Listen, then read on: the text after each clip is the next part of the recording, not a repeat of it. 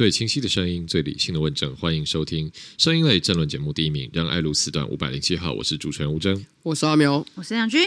各位听众朋友，大家好啊、呃！这个经过了啊、呃、长达将近半年时间，纷纷扰扰困扰全台湾两千三百万人民的一出。超级呃长寿剧终于在上个礼拜五呢画下了句点，终于全民一起追剧，迎来了最后的大结局。虽然我个人认为呢，这个大结局就跟我看第一集的时候感受是一模一样的，就是这个剧情完全没有推进。但是，however，终于总算是来到 the ending。也没有看过这种剧嘛？我我印象中好像没有。就是说，你追完以后发现说，你追完以后 根本就是一追对，就最后进度跟一开始的进度是一模一样，就搞了半天根本都没有东西啊！有有这种剧吗？哎、欸，目前一时半刻想不起。我觉得好像韩剧或什么的也都有这种剧情啊？有吗？就是。感觉可能有没有很没有很像，但是你刚刚讲的这让我想到以前有一部韩剧叫做《大老婆的复仇》还是什么？这听起来好有年代感。就是有一个男的，就是背叛他老婆嘛，嗯、然后他老婆就是呃很很难过，原配就离开家里，那个男的是在跟小三要联合把原配害死。而且我妻子的诱惑，啊，妻子的诱惑之类的，对对对对，妻子诱惑变大老婆的什么？妻子的诱惑是忘记了，忘记了。你讲大老婆，你刚说大老婆的什么？复仇啊，就类似复仇，听起来像什么春风妇产科那个年代的东西。就是妻子的诱惑，就是说就是点一颗痣跑回来了。我觉得现在，我觉得现在那个蓝白河就有这种氛围，你知道吗？啊，点一颗痣跑回来。对，因为下下面下一季要演的就是气宝啊。哦，所以那个同样的剧会再来一次啊，就是大老婆又点一颗痣之后又跑回来，变成新小三，就是你知道，我这就是等一下要再 loop 一次，跟那个超人戴了眼镜后，大家就完全认不出来一样。对，就是接下来四十八天就会开始在讲说。到底是侯高还是柯高啊？蓝营的选民到底要集中到哪一边呢、啊？然后就是同样的剧，其实还会再继续演下去。好的啊，各位听众朋友，听到这里已经知道我们今天第一个题目要聊的是什么？没错，就是蓝白河。蓝白合，讲到的快气死。蓝白河呢，终于在上个礼拜五迎来的这个剧，到最后峰回路转的最终章。啊、大家稍微回忆一下，我们也不要进入细节，因为我相信上礼拜全民追直播，大家都有看。上礼拜五呢，就在最后说什么啊，郭董金跟柯文哲坐着在等侯友谊了。侯友谊说不行，一定要到马英九基金会啊，不可以去约在别的地方啊。两边争执不下，最后呢，终于好像这个郭台铭跟柯文哲就说好，我们就约在君悦信义区的君悦大饭店，就是这边啊，来这边定生死定勾机。那侯友谊一开始还不想去啊，推三阻四，说什么派幕僚前往。但是呢，后来在郭董啊，在这现场直接摆了倒数计时器，就是距离登记，很像引爆摩天。对，想说现在是有炸弹快爆了吗？就是一个是什么呃，距离距离登记还有多久啊？一个是说什么距离呃蓝白合预定会谈时间还有多久？反正就是现场那个真的很 trauma，就是 tick tock tick tock 这样时间在跳。我想说这到底是怎样？然后后来侯友谊就去了，所以就诸侯科马哦四个人坐到一张桌子上。呃，当天的这个闹剧很多了，等一下让阿苗跟亮君来分享一下当天对各自印象最深的章节什么。那我先想到当天就郭台铭就先讲嘛，说我我房房间都开好了，哎，房号几号？二三什么？二三五八是不是？呃，二五三八，二五三八，行政套房三趴。对，马上很多人去查这二五三八套房里面长什么样。好了，所以这个也有人说，这史上最大的公开开开房间约呃约约约谈哈约谈啊，我开了二五三八房啊，行政套房，床又大又软，要不要上来聊聊啊？这个样子啊，那最后呢，最后啊，大家都知道结局了，我们现在就不用谈了，直接爆雷，反正最后不欢而散啊，就是不欢而散。好，那这反正真的是一场超级大的闹剧，真的是闹剧。所以呢，现在在这边来请教阿苗，请问当天这一个呃君乐大型约播约约谈现场啊，那最让你印象深刻的环节是什么呢？最让我印象深刻的是五个人排一排，好，然后在国内外的媒体面前公开撕逼，公开互撕，好的这样的情节，我觉得。看的真的是不寒而栗啊！如果说国家的外交大政方针掌握在这五个人手上的话，哇，那真的是不得了中的不得了。所以我觉得我们台湾真的是很强韧的生命力，因为我们曾经被马英九领导过八年，哈，这个国家还没亡，哈，所以我觉得台湾人真的非常厉害。嗯，也有人说当天是武汉肺炎。哎，这五个人哦，我引用蔡壁如的说法，五个人加起来都超过三百岁了。竟然闹了这样的一个国际笑话，令人汗颜。这是蔡壁如讲的，所以你可以看到说，哦，马英九前元首对不对？选过总统的朱立伦，正在参选总统的有侯友谊、柯文哲跟郭台铭。嗯哼，这可以说是五个总统级的人物哦。结果呢，竟然在台上互相干什么呢？互相开始说，马英九总统要不要讲话？马总统说。我是见证人，原则上不说话。我想说，靠，这不是那个高中生在屋顶上淘气？我有一个秘密，我是见证人，我今天不说话。我想说，童心未泯，这到底在干什么？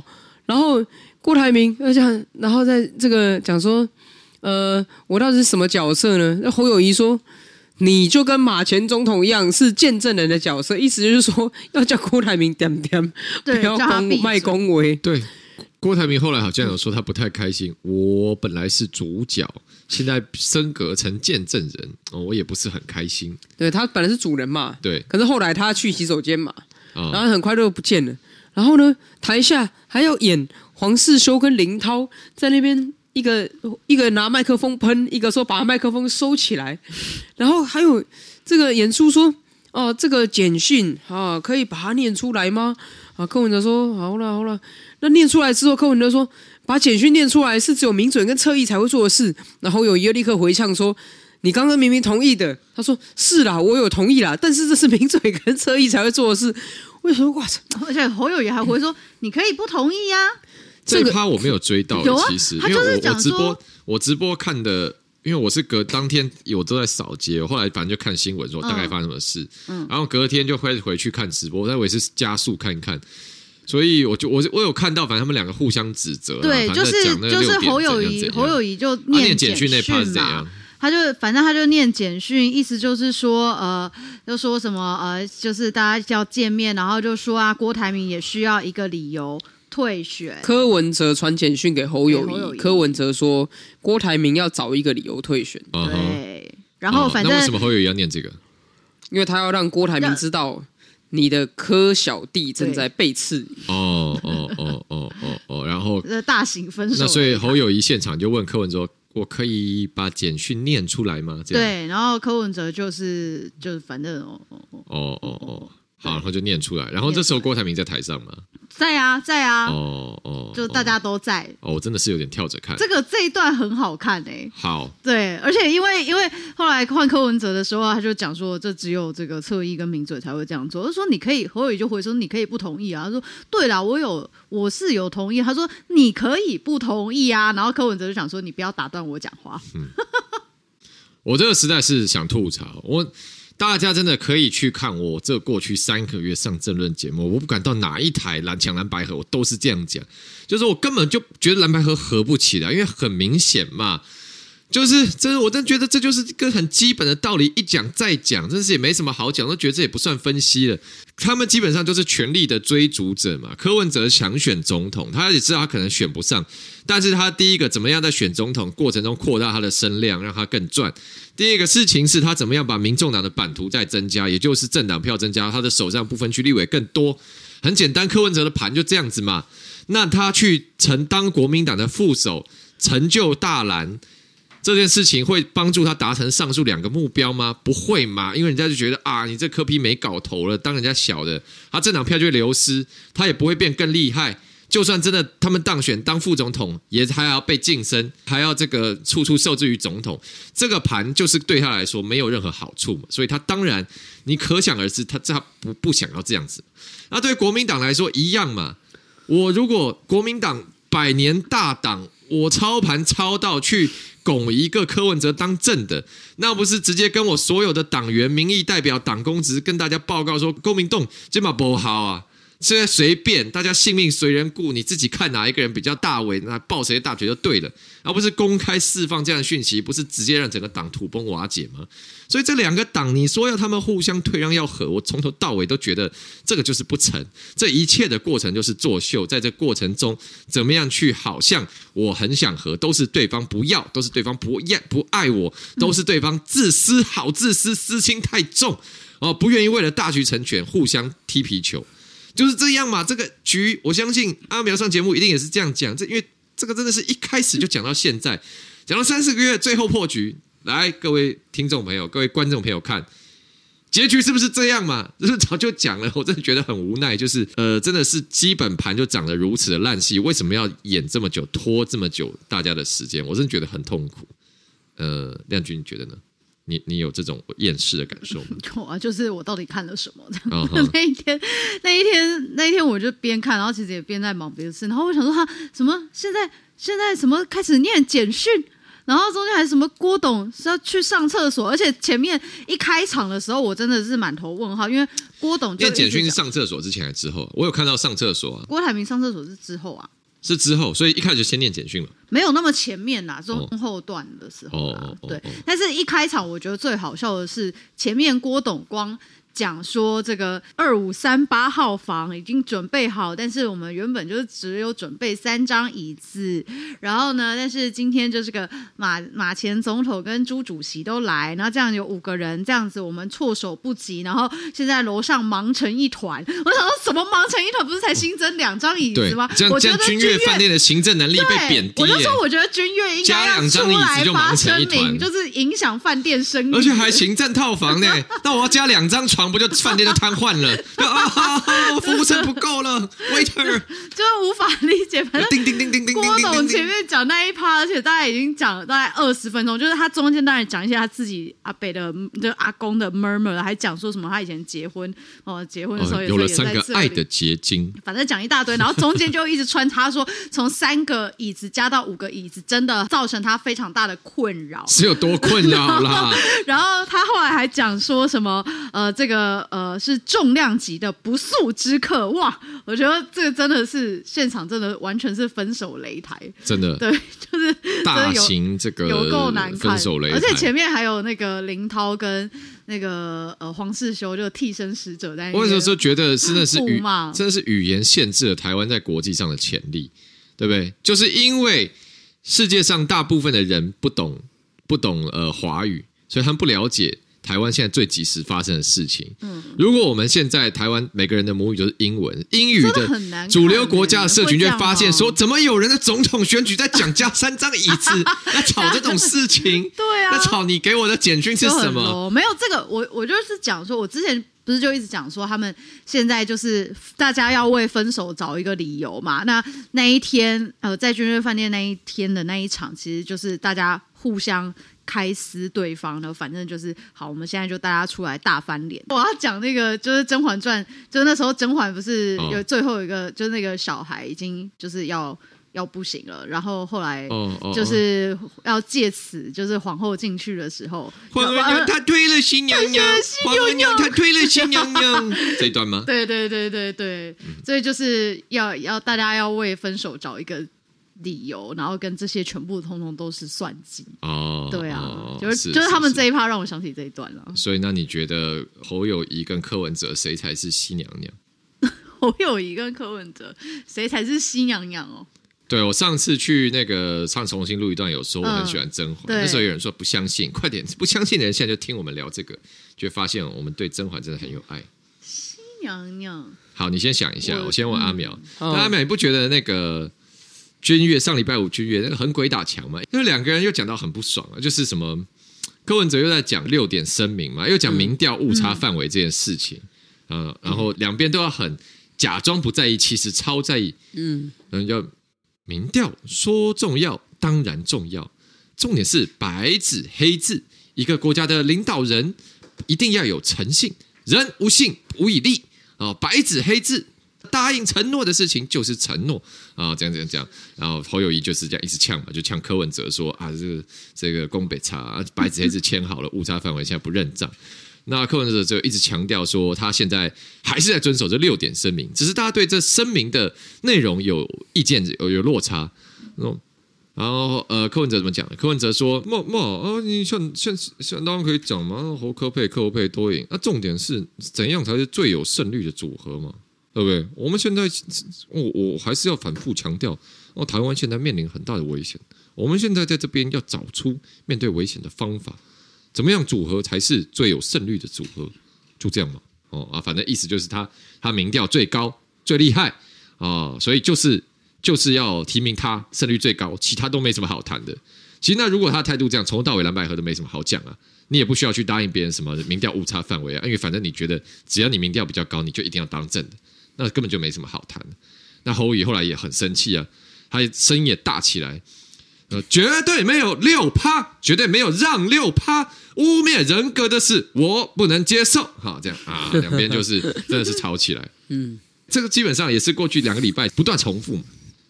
其实，如果按照他们当初签的那个统计误差内这几个字的话，信心水准百分之九十五，一千零六十八份样本，如果正负误差百分之三的话，确实就是输六趴之内都算侯友谊赢嘛，嗯、对不对？所以我觉得国民党倒也不用这么的激愤，说什么我说要让六趴，这是污蔑他的人格，因为统计误差确实就是这个意思啊。那按照教科书，既然是这样，国民党也主张教科书是这样，那你是可以说柯文哲为什么不认教科书的统计误差了？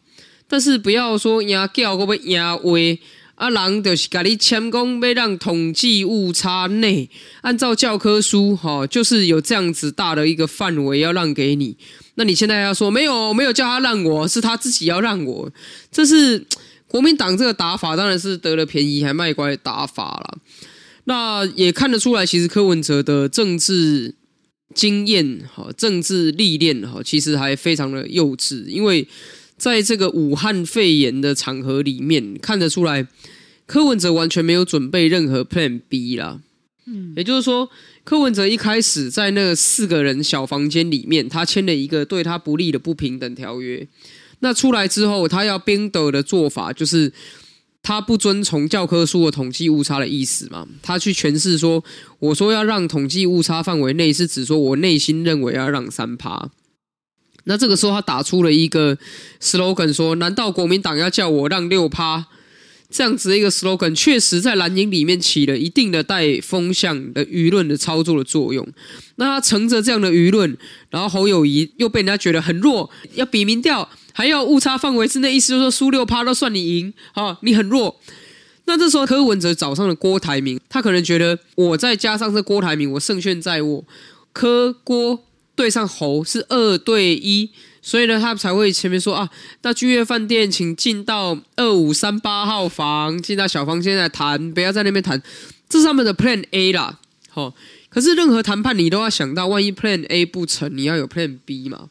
国民党是有备而来。为什么侯友宜坚持要带马英九跟朱立伦？就是因为侯友宜知道，如果只有他一个侯对上柯郭的话，那显然是吃亏了。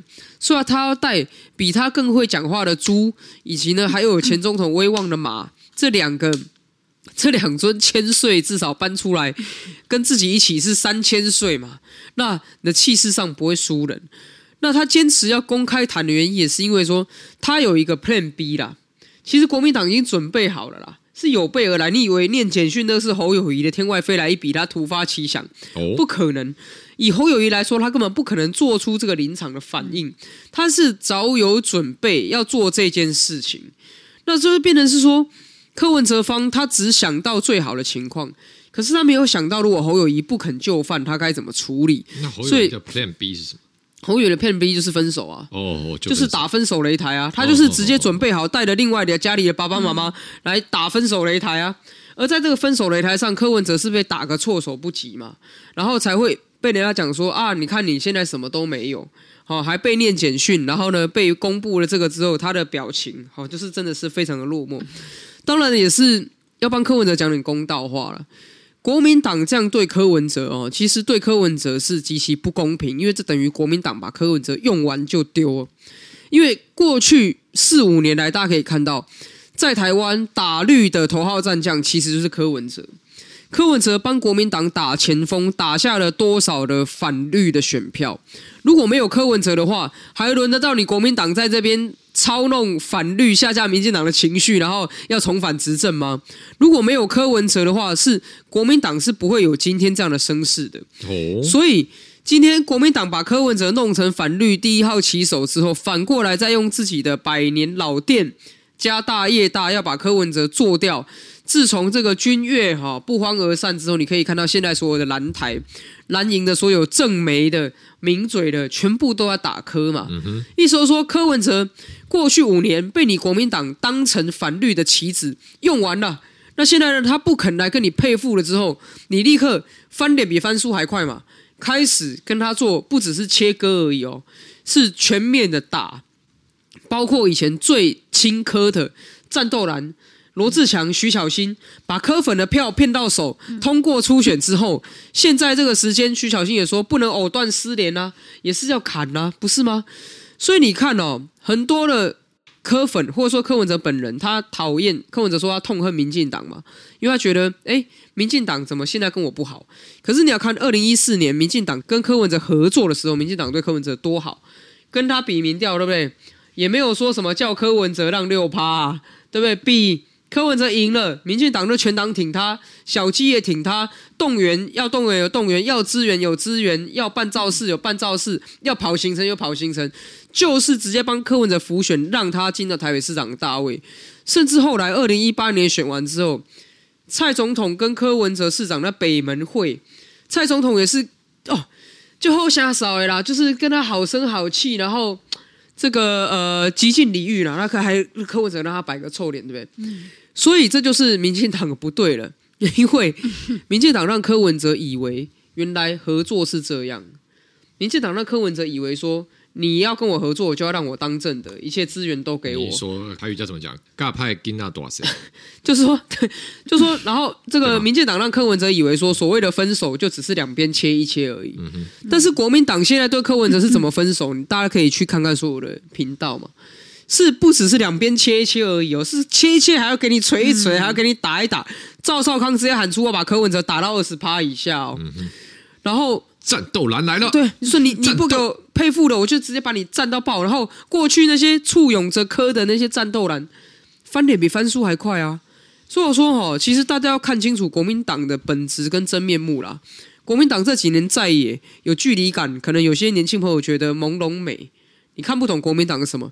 但其实从三一八九年前一直到现在，很多事都变了，唯一没变的就是中国国民党的本质啦。嗯哼，嗯哼。好的，这个是上礼拜在君悦饭店大翻脸，哈，那自己基本上事后是正式决裂了。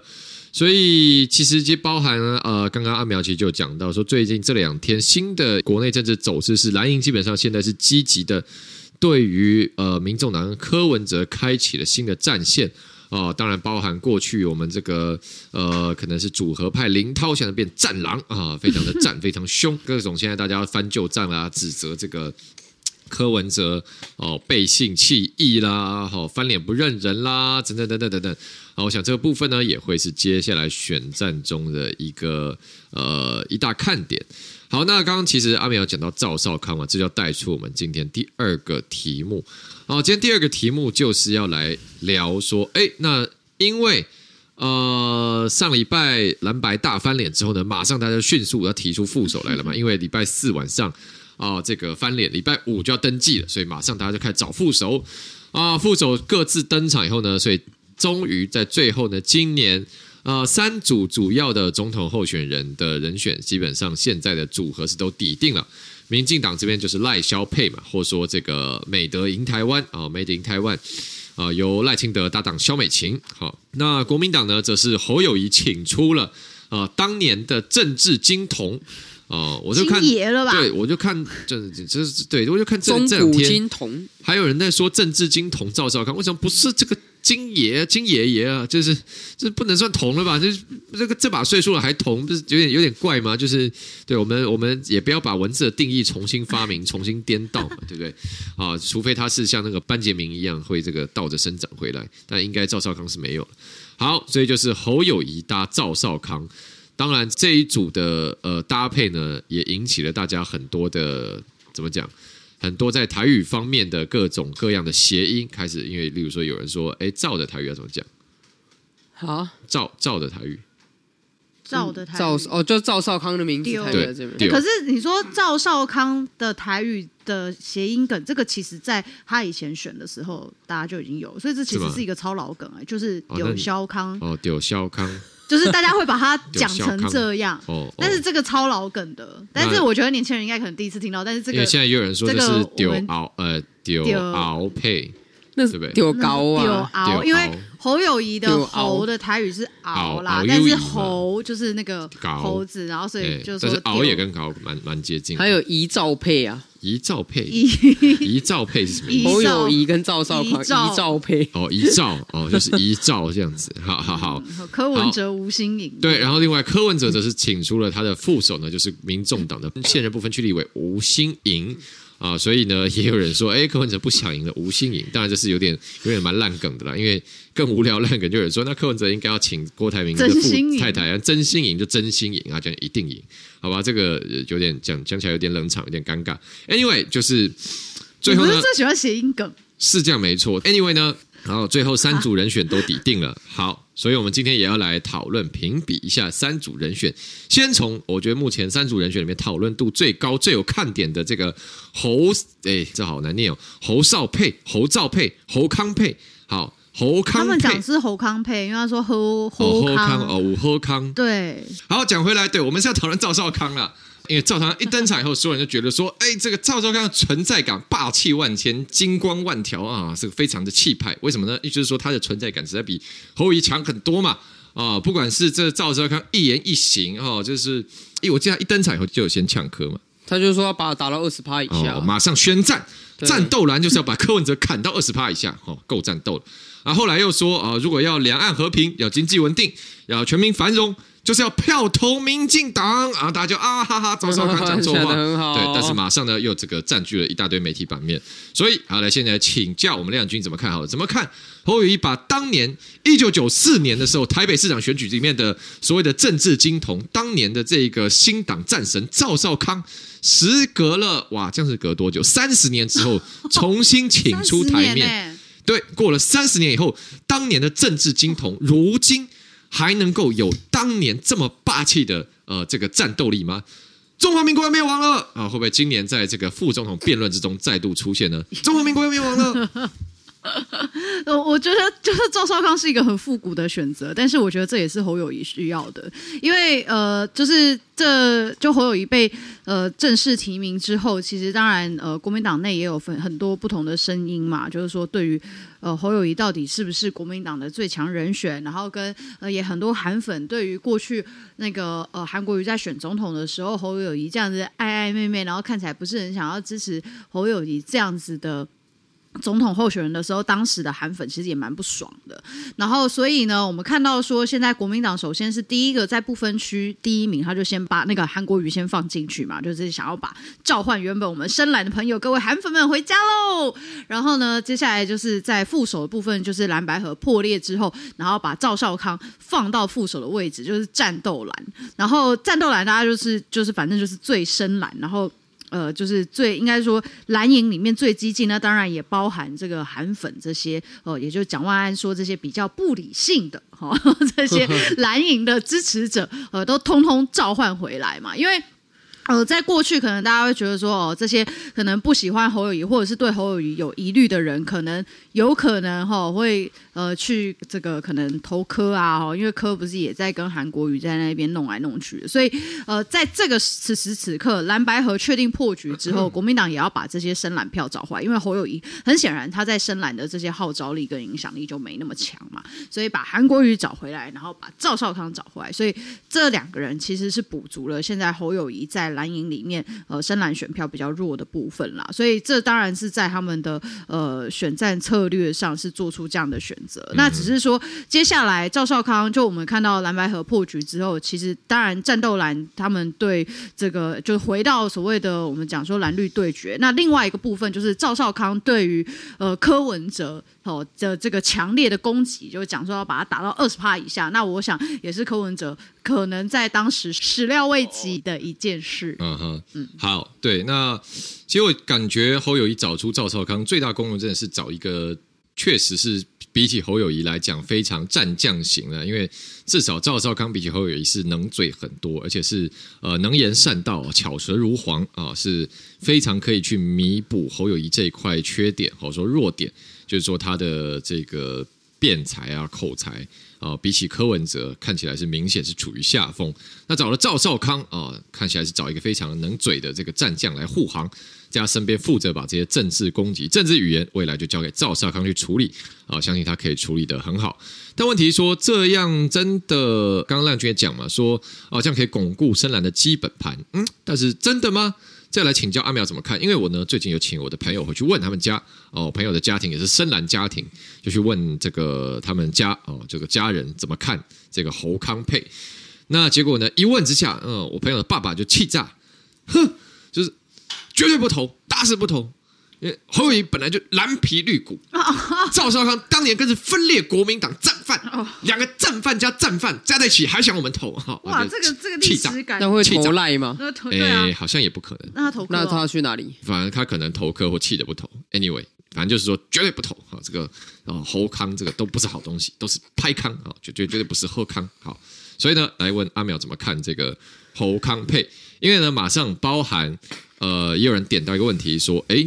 这个赵少康，呃，找他来当副手，可是他现在还是中广的董事长啊、呃。那根据这个政媒，哦、呃，这个政，诶，就是党政军退出媒体啊、呃，这样的一个法案呢，你如果当你当这个总统、副总统，你是不能够当媒体集团的负责人的。所以马上呢，也有人去要求说，那你赶快把中广董事长辞掉啊、呃，包括这个 T 台上面少康战情室，对对，这也不行，怎么直接置入呢？不行不行。所以马上少康战情室现在不叫少康战情室，是叫做 T 台 T 台战情室，马上改了。好，那赵少康面对这个问题，他回应就说啊，如果选上，那就再辞也不迟，应该是这个样子。所以也有人说啊，你就是觉得你不会上，没信心啊，不敢啊，超熟了啊。那你怎么看这个侯康配接下来发展？我第一个在想的是说，如果要配赵少康，为什么不配韩国瑜？觉得韩总机的等级应该是在高于政治中古金童一等级嘛，对不对？就是如果要以蓝营选票最大化的话，赵少康能召唤到的深蓝票，应该还不会比韩国瑜能召唤到那么多嘛。所以我觉得这倒是一个可以去思索问题，是不是对于韩国瑜来说，立法院长的这个筹码或这个位置的诱惑，可能比副总统还更大。那如果是这样的话，那代表说，哎，韩国瑜他是真的有想要取得权力哦，他对立法院长的这位置他是有期待、有渴望、有野心的哦。所以大家真的要想清楚，这个国会的选举，你投给国民党立委的每一张票，其实都是在选韩国瑜当立法院长。这一点过去很少人会想到，就是你投的立委会决定立法院长是谁。那可是这一次，我觉得不能不想啊，这是第一点。第二点是说。赵少康做副总统，我个人最困惑的是，你要去想副总统这个职位什么时候会派上用场？就是总统出事的时候。对，就是大家都说副总统可是世界上最爽的工作嘛，这个声望地位哈很有威望，可是每天闲闲没事做，只要参加公益活动，然后四处去握手，四处去露面，然后也不需要管太多政务，因为我们的宪政制度也没有要叫副总统管很多。可是，当他真的要上班那一天的时候，就是我们国家的危急存亡之秋了嘛。因为总统出缺一定是出大事，不管是总统有意外，或者是总统有怎么样的状况，那国家出大事、国家存亡的时候，你会希望那时候的总统叫做赵少康吗？我觉得这是一个很严肃的问题啊。赵少康他的政治立场如此的极端，然后他跟中国又如此的亲近。在国家遇到重大危机的时候，他有办法团结全国的人吗？好，你知道他他的政治其实是非常仇恨的政治嘛。好像一九九四年是台北市长选举，他讲说如果阿扁当选了，外省人都要去跳海。他是直接会用这么辛辣的言辞去煽动族群之间的裂痕的。那像这样的人，他要怎么团结国人呢？对不对？那另外再想到说，如果说我们是遭遇到一些呃，比如说国安或是国防上面的挑战，那你可以看他对中国的态度是什么。他甚至现在要主张说。兵役要又再缩短到四个月，然后他的很多的主张，在我看起来都不是好康啊，都没有都不好康啊，可能都是歹康啊。今天侯友宜，对，今天这个侯友宜也讲了，说未来要尽速跟中国谈服贸货贸。哎，侯友宜甚至还讲，二零三五年，你没听错，二零三五年再过十一年之后，核电占比要超过一半呢。嗯哼。现在核电不到十趴，哎，意思就是说到二零三五年的时候，核电要是现在的五倍以上哦，所以可能一线市要盖一核电厂吧，这就是侯康，就是这个配配起来之后，你根本看不出来他们在国家需要的时候，这组人到底可以为国家带来什么。嗯哼，那这个是一个很严肃的议题啦，就是你说赵少康讲话，他当然有那种韩国瑜的 feel 嘛，就是很会煽动，很有情绪，有时候甚至有点好笑。但是如果是这样子就可以当副总统的话，你真的直接提名韩国瑜就好了，不是吗？嗯哼。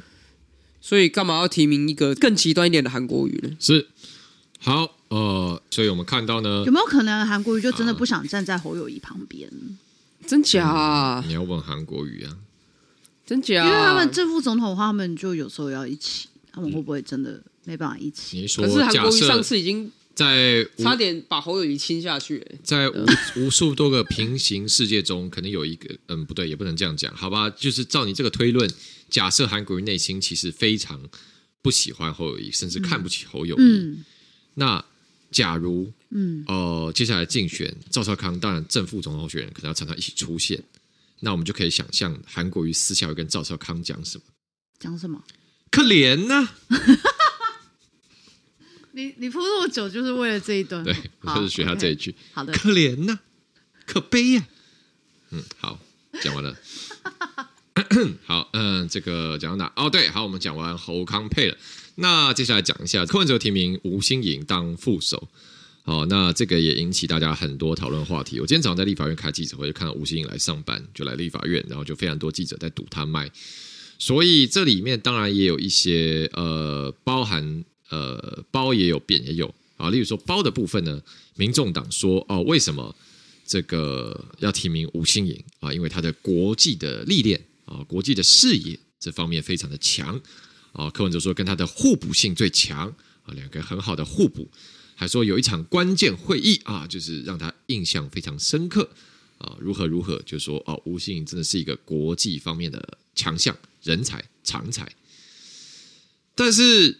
这个提到吴欣颖，我忍不住又有一些想吐槽的地方，就不是针对我，倒不是倒呃呃，如果要按照刚刚柯连那这种感觉，倒不是针对吴欣颖，而是说这里面其实也很奇怪。大家想想，民众党现在一共五个不分区立委，五立委嘛，五个不分区立委现在是哪些人？诶，邱成远啊，我们也在我们综合选的，然后张启路、吴欣颖、呃，陈婉慧。还有一个嘿赖香林，那请问这五个人现在在干嘛呢？考考大家，你们知不知道？现在他们在竞选区域立委，邱成远在新北市综合选嘛，张其禄台北市文山区嘛，赖香林在桃园嘛，哎，陈琬惠是哪一区？哎哎哎哎哎，赞哦！哦哦，对不起，师傅讲话绝绝没有这个意思，对不起啊，好，我只是说他最后一个，好，重重笔试啊，这个没有好呃，邱成远在新北市综合选。哎，这个诶，张其禄在台北文山选嘛？啊，赖香林在桃园选嘛？啊，这诶，陈婉惠在哪里选？宜兰，宜兰选嘛？嗯，啊，吴欣盈，为什么吴欣盈没有在选区立委？为什么其他应该反或问题反过来问？为什么其他四个人都在选区立委？因为我们英明神武的科主席有讲过嘛。今年就是所有不分区都给我下去区立委选，党提名你当不分区立委，给你立委做就要有战功，就要下去选立委，嗯开疆辟土啊，每个人都有责任，OK？不不分区立委不是爽爽给你做，要负责，要工作，要上班，为党扛责任，开疆辟土，开拓政党票，哦，不容易呢，不很辛苦的。哎，为什么吴欣颖不用下去选区立委？之前有传出他想要选松信，嗯，但是被挡了。好，Anyway，吴欣颖，所以大家有人说，哎，是不是因为他本身特殊的背景？好，例如说，大家都知道他是星光集团的这一个里面的成员，好，所以很多人说，哎，是不是因为他有这个财团的背景，好，所以他得到一个很特殊优渥的待遇，甚至以他相当短的从政。历练跟经历来讲，直接被拔擢为啊这个副总统副手的人选，所以好，现在请教阿淼，怎么样看这一个提名呢？吴欣颖本身，我觉得他已经是柯文哲有限的选择当中最好的选择了。就是柯文哲能有什么选择？你盘点不出来。柯文哲说：“哦、对啊，而且一个人这样子，吴欣颖是五分之一个黄国昌。”黄国昌说：“柯柯文哲说，黄国昌一个人抵过民众党五个立委的战斗力，也就是说，五个人这如果平均分配，假设不要一个人五个里面不要一个超强，其他太弱，那就是吴欣盈零点二黄国昌，充其量就是零点二黄国昌，五分之一国昌。嗯、按照柯文哲的算法，对啊。”那这样怎么会是构成最强战力呢？当然，柯昌配就是梦幻组合嘛。哦、但是有时候有梦是最美嘛。如果说这个国昌老师就是不要当这个副总统参选人，国昌老师想当立委的话，嗯，那国昌老师一定不会同意的嘛，哦、对不对？所以在这么有限的选择里面，吴欣盈已经是一个他相对可以实现的嘛，对不对？就是。哎呀，这个科昌配梦幻没错，这梦幻联动一定有票。可有时候想想，就跟希望林志玲是跟我结婚一样啊，就想想而已嘛。哦，这么这么遥远，柯昌配有这么遥远？就是人家现在已经安排在不分区了嘛，对不对？哦、不分区，哎，不分区要排第二名是温大当呢，温大当呢。哦、而且如果真的三党不过半的话，是不是有立法院副院长？哦，对不对？那如果给你选立法院副院长跟副总统落选人，你选哪一个？哦，你有政治企图心的话，立法院副院长跟副总统落选人，你选哪一个？对不对？嗯、所以我觉得在政治现实上面，我们就平心静气来看这个吴欣颖，已经是柯文哲可以找到愿意答应的人当中最好的一个人了。嗯，毕竟第一个家世，对不对？相较于民众党其他前科累累的，吴欣颖没有前科啊。家世干净啊，清白啊，虽然是有财团的原罪没错，可是总比又被人家挖出说什么有这个堂那个堂的背景来的好嘛。Uh. 这是第一点。第二点，吴新盈的这个所谓的国际历练，当然我们在政坛当中混的久人知道了，他写说什么他是立法院什么什么国友好会的会长啊，然后曾经去欧洲议会那一些，其实一摊开来，在立法院里面。也有很多人有类似，像是我姓林，双木林，为国为民一定赢的林长卓委员。今天晚上加入民进党的林长卓委员，没错，他的这些国际履历摊出来，也不会输给吴欣颖，所以一定赢。柯文哲挑吴欣颖就有点类似说，如果赖清德找林长佐当副手，哎，是这样子的一个感觉啦。哎，你那这样我们哎哎哎，我们来 call out 一下林长佐。你觉得阿苗说你的战力跟吴欣颖差不多，你你怎么看？所以所以以柯文哲来讲，他能找到他，已经算是柯文哲一个很不错的选择了。坦白说是这样嘛，不然你说民众党里面有谁的条件会比吴欣颖好？但是在这个情况下，柯文哲当然他就要背哦，他要扛哦，他要扛说他的这个财团背景跟柯文哲的人设极不相容的这个事实嘛。当年不是说财团拿刀叉吃人肉吗？啊、哦，对，现在呢就是一起上餐桌，好不好？哎，吴欣颖的财产，我现在才看到新闻呢，他有一间六点六亿的房子，哎。嗯，六点六亿的房子在国外，我想说哇，天哪，我不知道几辈子赚到六点六亿，但那只是他的一间房子。其实这是一个问题，因为当年国外资产其实是一直是一个备受人质疑。如果你是政治人物的话，会被打。嗯，当年宋楚瑜新票案其实也是国外制裁的问题。对，但这对吴欣盈来说，这是他的人生很正常的一个，就是他的身家背景。你说他的同才跟他同等级的人，谁在国外没有几间房子？有个 villa 怎么了吗？对啊，还好吧。还说什么戏子 resort？哦，拜托，那哪叫 resort？八百平就拿出来讲话，笑死人。所以他现在才说啊。不要用 money 来衡量我的 patriotism，哦，对不对？就是哦哦哦，好好好，因为你的那个等级确实是我们难以想象。嗯、那这有没有跟柯文哲人设不相容？就是大家平心静气一想也知道嘛，对不对？但是这是一个没有选择的选择，因为我们刚前面第一段已经分析过，柯文哲没有 Plan B 啦。柯文哲没有蓝白分手的 Plan B，在柯文哲的世界里面，他只有当正的或是去配副的，嗯的这样的概念，但是他没有想过，如果跟国民党分手的时候，他要怎么配？好，所以我觉得，呃，有时候政治真的不是那么简单啊，不是说你打着说什么你是智商一五七，然后是台大外科医生进来就可以，就是这个称霸武林。其实政治是一个跟医学截然不同的武林。哦，在这武林里面，当然你还是要对有政治专业的人有一点基本的 respect。嗯哼，好的，那接下来回头回头来请教亮君啊，就是这个、嗯、啊，对，吴从刚吴欣莹是吴东进的女儿哈，对，好，那这个要来问了，就是因为呃，这个民众党说啊，吴欣盈有这个国际外交、国际视野的长才嘛，好，所以认为跟柯文哲互补。那我们就要请教这个国际的人设呢？啊，其实就跟另外一个人是高度重叠，就是我们民进党赖萧配的萧美琴了。所以马上很直接来问亮君，我来看，我刚看了一下吴欣盈的国际的历练，坦白说也蛮优秀的，包含说英国高学历，呃，包含说当过英国的这个保守党副党魁啊莱利的国会助理啊，有在伦敦当过证券的管理公司投资分析师啊。然后当立委的时候呢，跟随柯文哲一起出访啊，就参加一些国际会议。好，这坦白说也不错。那你觉得吴欣颖跟我们的战猫萧美琴啊、呃，在 DC 担任台湾的驻美代表啊、呃，然后呃被外媒点评为 DC 最有影响力的外交官啊、呃，然后在任内呃去促成哦、呃、通过台美二十一世纪经贸倡议，两个人在国际上面的战斗力。比起来的话，相比之下如何呢？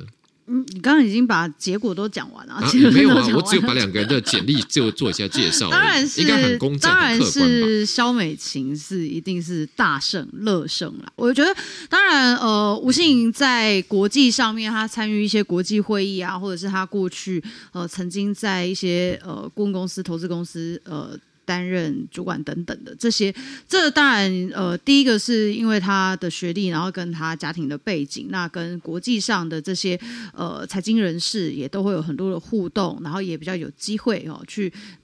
透过这样子呃国际上的一些交流，跟其他国家的人士互动，我觉得这都是很正常的事情啦。那只是说现在要来去看说担任副手哦，能不能帮柯文哲加分，或者是说到底如果他真的担当了台湾的副总统的话，那到底能不能为台湾呃做一点更进一步的呃国际外交突破？那我觉得在这件事情上面，萧美琴是已经有时机的人。哦，就是说，过去这几年哦，不管他在过去担任不分区的立委期间，哈，担任在国会里面，哦，在呃也担任这个区立委期间，其实也都在国会里面帮这个呃台湾跟国外的外交这些建立等等的关系里面，也都有很多的努力。那更不要说他呃去担任驻美大使的工作，真的帮台湾跟美国的关系已经是前所未有的。紧密，好，就是说这个关系其实是呃突破过去非常。多的呃，这个其他大使在驻美的状况，所以 我觉得在这样相比之下，已经有时机的萧美琴，对于大家来说，当然会是一个最稳定、最好的选择啦。那至于说呃，吴欣盈，当然他有这些呃国际的呃一些人际关系等等的，但是至于他到底能不能为台湾在外交上面发生跟突破，其实呃现在是打上一个问号啦。Maybe。未来他有可能有机会，但是至少我们在过去的这些呃政治历练上面，我们看萧美琴的这个资历其实已经是非常完整。萧美琴的历练已经非常完整。啊，所以呢啊，绝对是一个未来的国际上的即战力。好。好，那呃，其实我们今天大家看我们今天题目啊，本来最后一趴要聊这个抢救王以参，最近也蛮热门的话题，也就是其实想要再跟大家聊一下各党的不分区立委候选人提名啊，这个不分区的榜单。但是因为其实今天节目时间其实差不多，然后呃不分区因为各党呃，我们就算只聊安全名单，其实各党也都有十几个人选嘛，那。